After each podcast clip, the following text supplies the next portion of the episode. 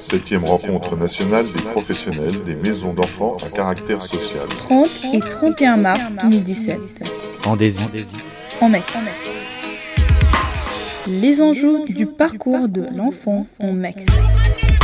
Hervé Laude. Sur le trottoir d'à côté. Paris. Palais de l'UNESCO. Co-responsabilité. Attachement. Transversalité. Les enjeux du parcours en protection de l'enfance et en maison d'enfants, c'est le thème des 7e rencontres nationales des professionnels des maisons d'enfants à caractère social, entre attachement, co-responsabilité et transversalité. Bonjour et bienvenue sur le trottoir d'à côté. Donc euh, on est juste au sortir d'une présentation de Madame Fréchon et de Pascal Brugnot d'une enquête euh, ELAP sur une étude longitudinale du suivi des jeunes euh, après leur sortie de l'aide sociale à l'enfance. On y a participé, on a écouté attentivement avec Mathieu. Bonjour Mathieu, qui a 20 ans, c'est ça? Et euh, qui a été accompagné euh, combien de temps? 3 ans par l'aide sociale à l'enfance. Et Claude, je vous laisse vous présenter. Oui, euh, Claude Félix Van der Steen, donc je suis euh, vice-président de la Fédération nationale des ADEPAP. Et à ce titre-là, donc, euh, je suis très intéressé par, euh, par le colloque et, le, le forum auquel j'ai participé hier, puisque il, euh, il, nous, il nous situe justement à- au, carrefour entre la prise en charge et l'autonomie. Euh, puisque nous, euh, notre cheval de bataille, c'est justement d'accompagner et de euh, les jeunes qui sont sortis de, la protection de l'enfance. On sait aussi que c'est une thématique forte, la, présidente de l'ANMEX l'a rappelé au début de ces journées, de pointer, d'être un peu plus dans le plaidoyer autour de la protection des jeunes majeurs cette année à l'ANMEX. Pourquoi, Madame Fréchon, pourquoi le choix d'une présentation à deux voix avec Pascal Brugnot, entre chiffres et euh, verbatim de jeunes interrogés On ne peut pas tout connaître euh, avec les chiffres. On ne peut pas. euh, on, a beaucoup d'informations avec les enquêtes quantitatives. Ça nous permet de chiffrer certaines choses, mais si on n'a pas non plus les témoignages des jeunes pour comprendre nos résultats, on a plus de mal à, analyser les choses. Donc ça semblait être la meilleure manière pour, pour présenter les, les résultats. C'était agréable en tout cas parce que ça pondérait et ça donnait un peu aussi de poids aux, aux différents points de vue. Pascal Brugnot, vous avez participé au- à ces recueils? Oui, moi je suis surtout, je crois que cette étude en même temps est- c'est un point important, c'est une rencontre entre chercheurs quanti et entre chercheurs qui font du quali. Moi je suis plutôt quali, j'ai toujours travaillé sur des entretiens, donc c'est ce qui m'intéressait dans cette étude, d'avoir vraiment ces récits de vie, le vécu, le ressenti, puis d'aller au contact des jeunes pour effectuer ce, euh, cet entretien, ces entretiens. Donc je crois que vraiment c'est une avancée au niveau des études aussi d'avoir une, une si grosse corps de jeunes qui sont interviewés des deux côtés. On arrive à croiser, à travailler entre chercheurs, certains qui manipulent et qui analysent les chiffres, et puis d'autres qui sont plus euh, sur les, les entretiens. Et on voit bien ce que ça peut apporter de plus euh, de croiser les deux. Vraiment, c'est important à l'heure actuelle. Il faut rappeler qu'on est sur une cohorte d'à peu près 1600 jeunes. 75% des jeunes euh, sollicités ont répondu, ont suivi, ce qui est à peu près euh, jamais le cas dans une étude classique de ce genre avec une population plus ordinaire. Mathieu, comment tu as ressenti, entendu les témoignages de ce matin et les chiffres donnés? Il me semblait super réaliste par rapport à la réalité. Enfin, euh, parce que j'en ai participé à un autre qui s'appelait euh, Evago, Evagoa, qui était un- une, expé- une expérimentation en Côte d'Or, qui euh, lui refutait pas du tout, enfin, dans mes impressions, la réalité des choses. Et le vôtre, au contraire, bah, je me suis beaucoup retrouvé. J'ai retrouvé beaucoup d'amis, les mêmes situations en fait. Donc j'ai vraiment trouvé bien fait, bien réalisé, et puis, et puis bah, voilà, surtout très très très réaliste. Merci. Juste, je peux juste ajouter quelque chose. Nous, hier, quand on a entendu votre témoignage, c'était euh, c'était la même chose. C'était l'écho de- des résultats qu'on avait dans, nos, dans notre enquête. Ça nous, ça nous confortait dans plein de, plein de points. Merci. C'est nouveau euh, de ton côté, c'est nouveau aussi, on l'entend du côté des chercheurs, en tout cas nouveau, disons, il y a 8-10 ans que ça s'inscrit beaucoup plus. La FNADEPAP nous le dira aussi. La prise en compte de la parole et, un nouveau statut de la parole des personnes accompagnées. Toi hier qui témoignais pour la première fois dans un colloque, on est là à l'UNESCO, qu'est-ce que ça produit pour ceux qui t'écoutent? On en parlera, mais pour toi, euh, quand tu présentes euh, ton parcours? Bah, déjà, ça me permet de, me faire entendre et puis de d'aider les autres par rapport aux choses qui n'ont pas été pendant mon parcours et ça va les aider à, euh, voilà, aujourd'hui on travaille, c'est mieux de travailler ensemble et de s'écouter comme ça pour améliorer les choses que, que euh, rester euh, fermé à toute proposition. Et je pense que c'est important aussi d'avoir l'avis des jeunes maintenant pour, pour mieux évoluer. Voilà, simplement. Moi, ce que je peux ajouter, si, je peux me permettre, c'est deux choses. la première, c'est que l'enquête qu'on a entendue ce matin, donc qui, qui, a été imagée par la parole euh, des, jeunes qui ont fait des commentaires sur les chiffres qui ont été avancés, je trouve que c'est extraordinairement euh, parlant pour, euh, pour justement faire des, pronostics et mettre en place des, choses de, l'ordre de la réponse à, des vides ou, à des solutions possibles. Ça, c'est la première chose. Et nous, en tant que fédération donc, des ADPAP départementales, euh, on, se positionne justement dans cette prise de parole depuis une dizaine d'années et euh, je peux vous dire que cette parole qui nous est donnée, on la prend. Hein. Euh, et donc en l'apprenant, on, on, essaye aussi de proposer des choses et proposer nos solutions qui, sont, qui sont notre existence.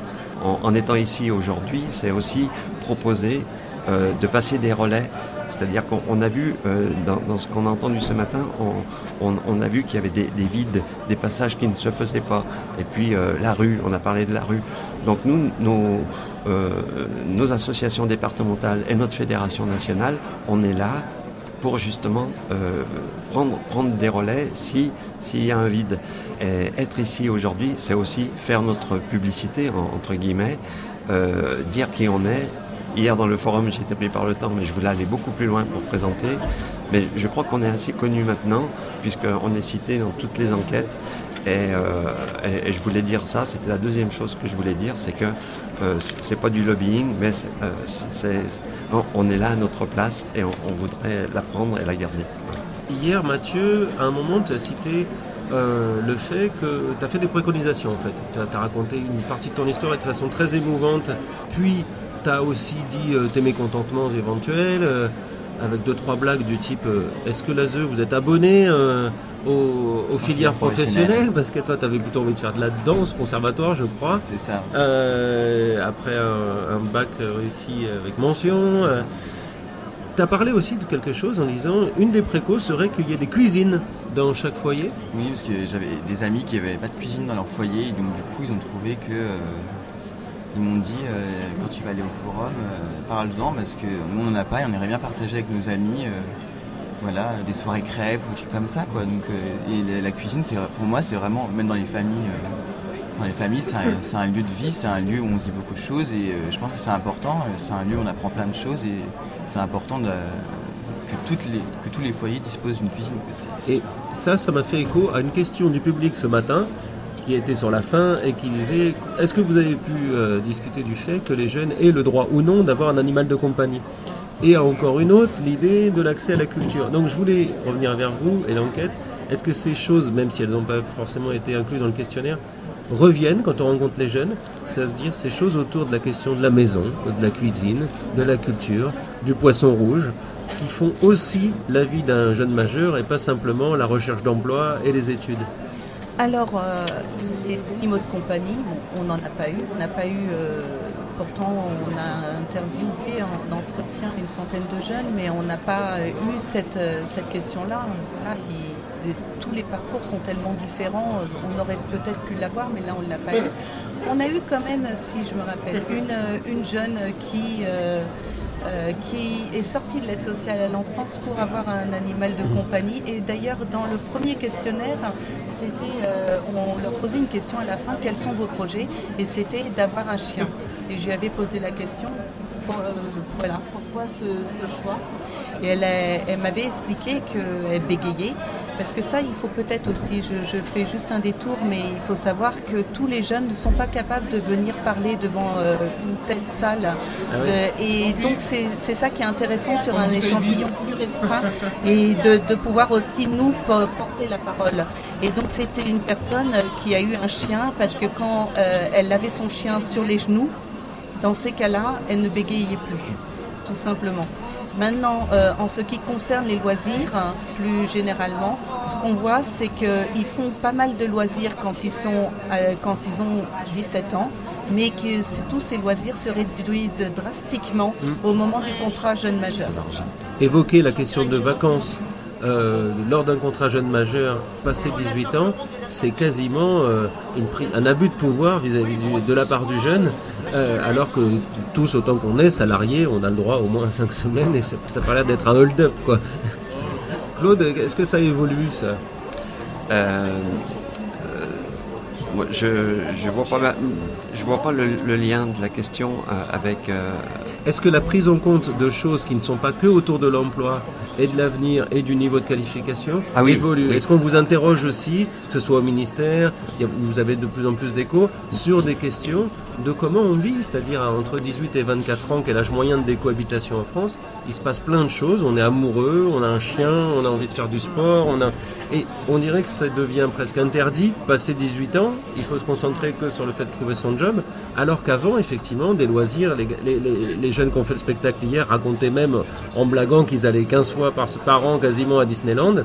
Est-ce que là-dessus, cette prise en compte de ces moments de la vie évolue Alors nous, on, s'inscrit complètement en faux en, disant qu'après une prise en charge, on n'a on plus accès à ces, euh, euh, domaines de, la vie sociale ou, de l'environnement.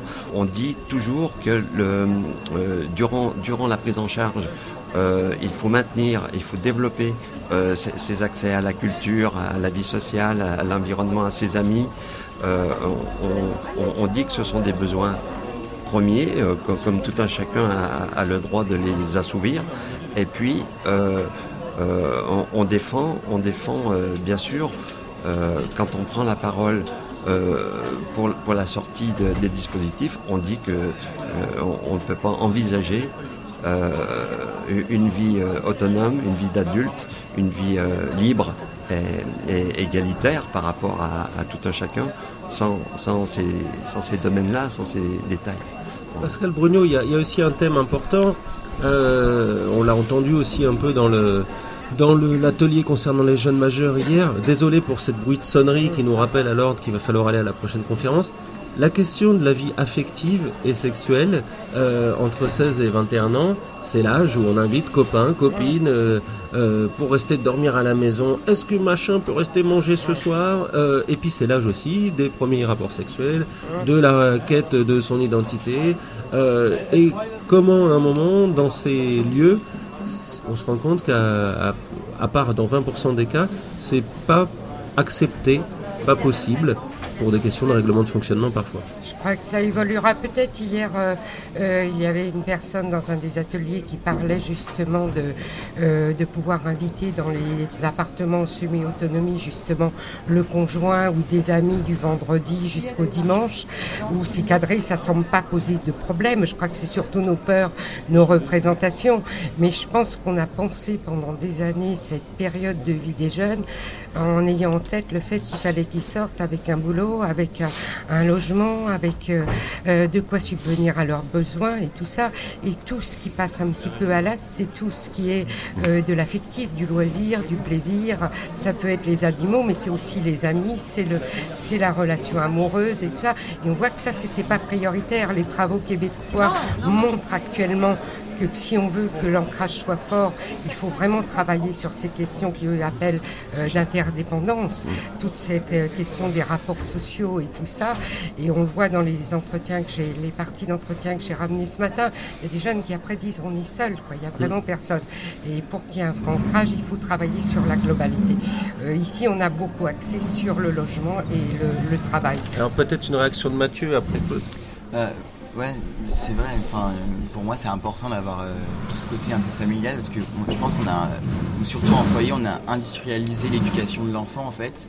Déjà, quand on voit le système de cantine, c'est un peu comme en prison ou, à l'école. Donc, il y a plus ce côté familial, ce cocon qu'on devrait avoir dans les foyers normalement, qui devrait être une grande famille. Ensuite, qui, ensuite qui concerne l'avenue des, personnes étrangères au service, c'est super important déjà pour qui s'intègrent dans le milieu social, qui soient pas en marge de la société. Et c'est surtout important parce que le souci, c'est qu'ils s'ils n'ont pas d'endroit pour se retrouver, ces jeunes de 16 à 20 ans, pour, euh, avec leurs petits copains, leurs petites copines, ça va se faire n'importe où, n'importe comment. Et c'est là que les accidents arrivent en fait. Euh, parce que j'ai entendu un, homme dire hier pendant euh, notre forum, avec assez de prétention, est-ce qu'elle est tombée enceinte?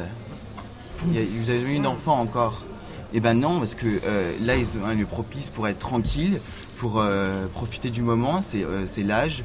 Euh, et ils font passer n'importe où, n'importe comment, et euh, généralement l'accident n'arrive pas parce qu'ils sont euh, tranquilles chez eux. Quoi.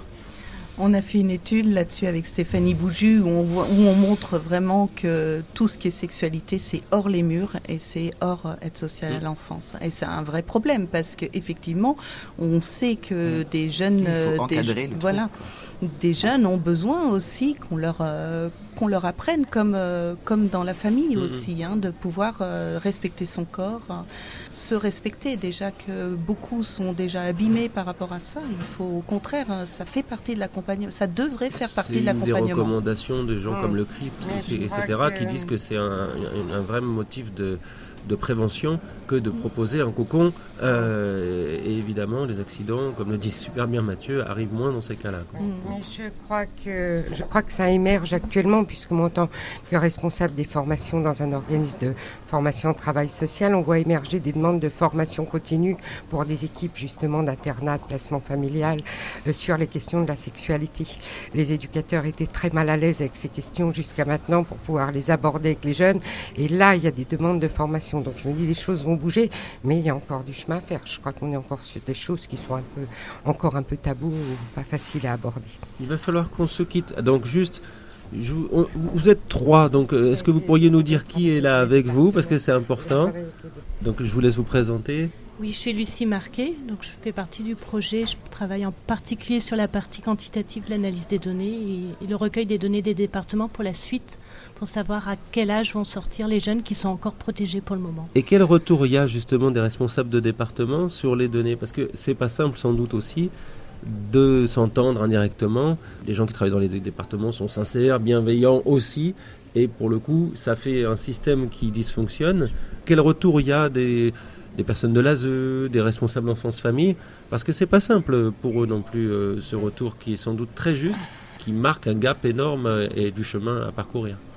Nous, on est un peu déçus. Je pense qu'on aurait voulu encore plus euh, pouvoir présenter les résultats et euh, ça, a du mal à arriver. Euh, et de temps en temps, on est un peu surpris aussi, parce qu'il y en a certains qui tombent de l'armoire, qui ont un, peu l'impression qu'ils ne connaissent pas ces résultats. C'est assez étonnant de savoir qu'il y en a autant qui n'ont pas de diplôme.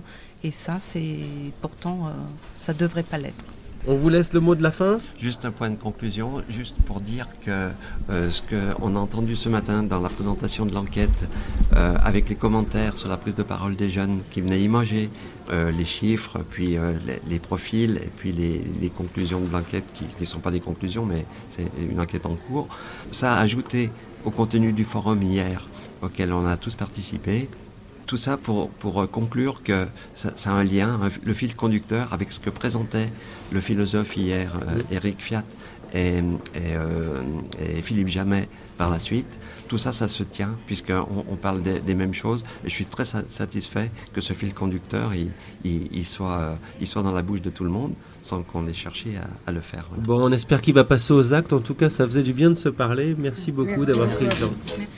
Vous écoutiez Hervé Laude. Les enjeux du parcours de l'enfant en Metz. Sur le trottoir d'à côté, Paris, Palais de l'UNESCO. Septième rencontre nationale des professionnels des maisons d'enfants à caractère social. 30 et 31 mars 2017. En Désir. En Metz.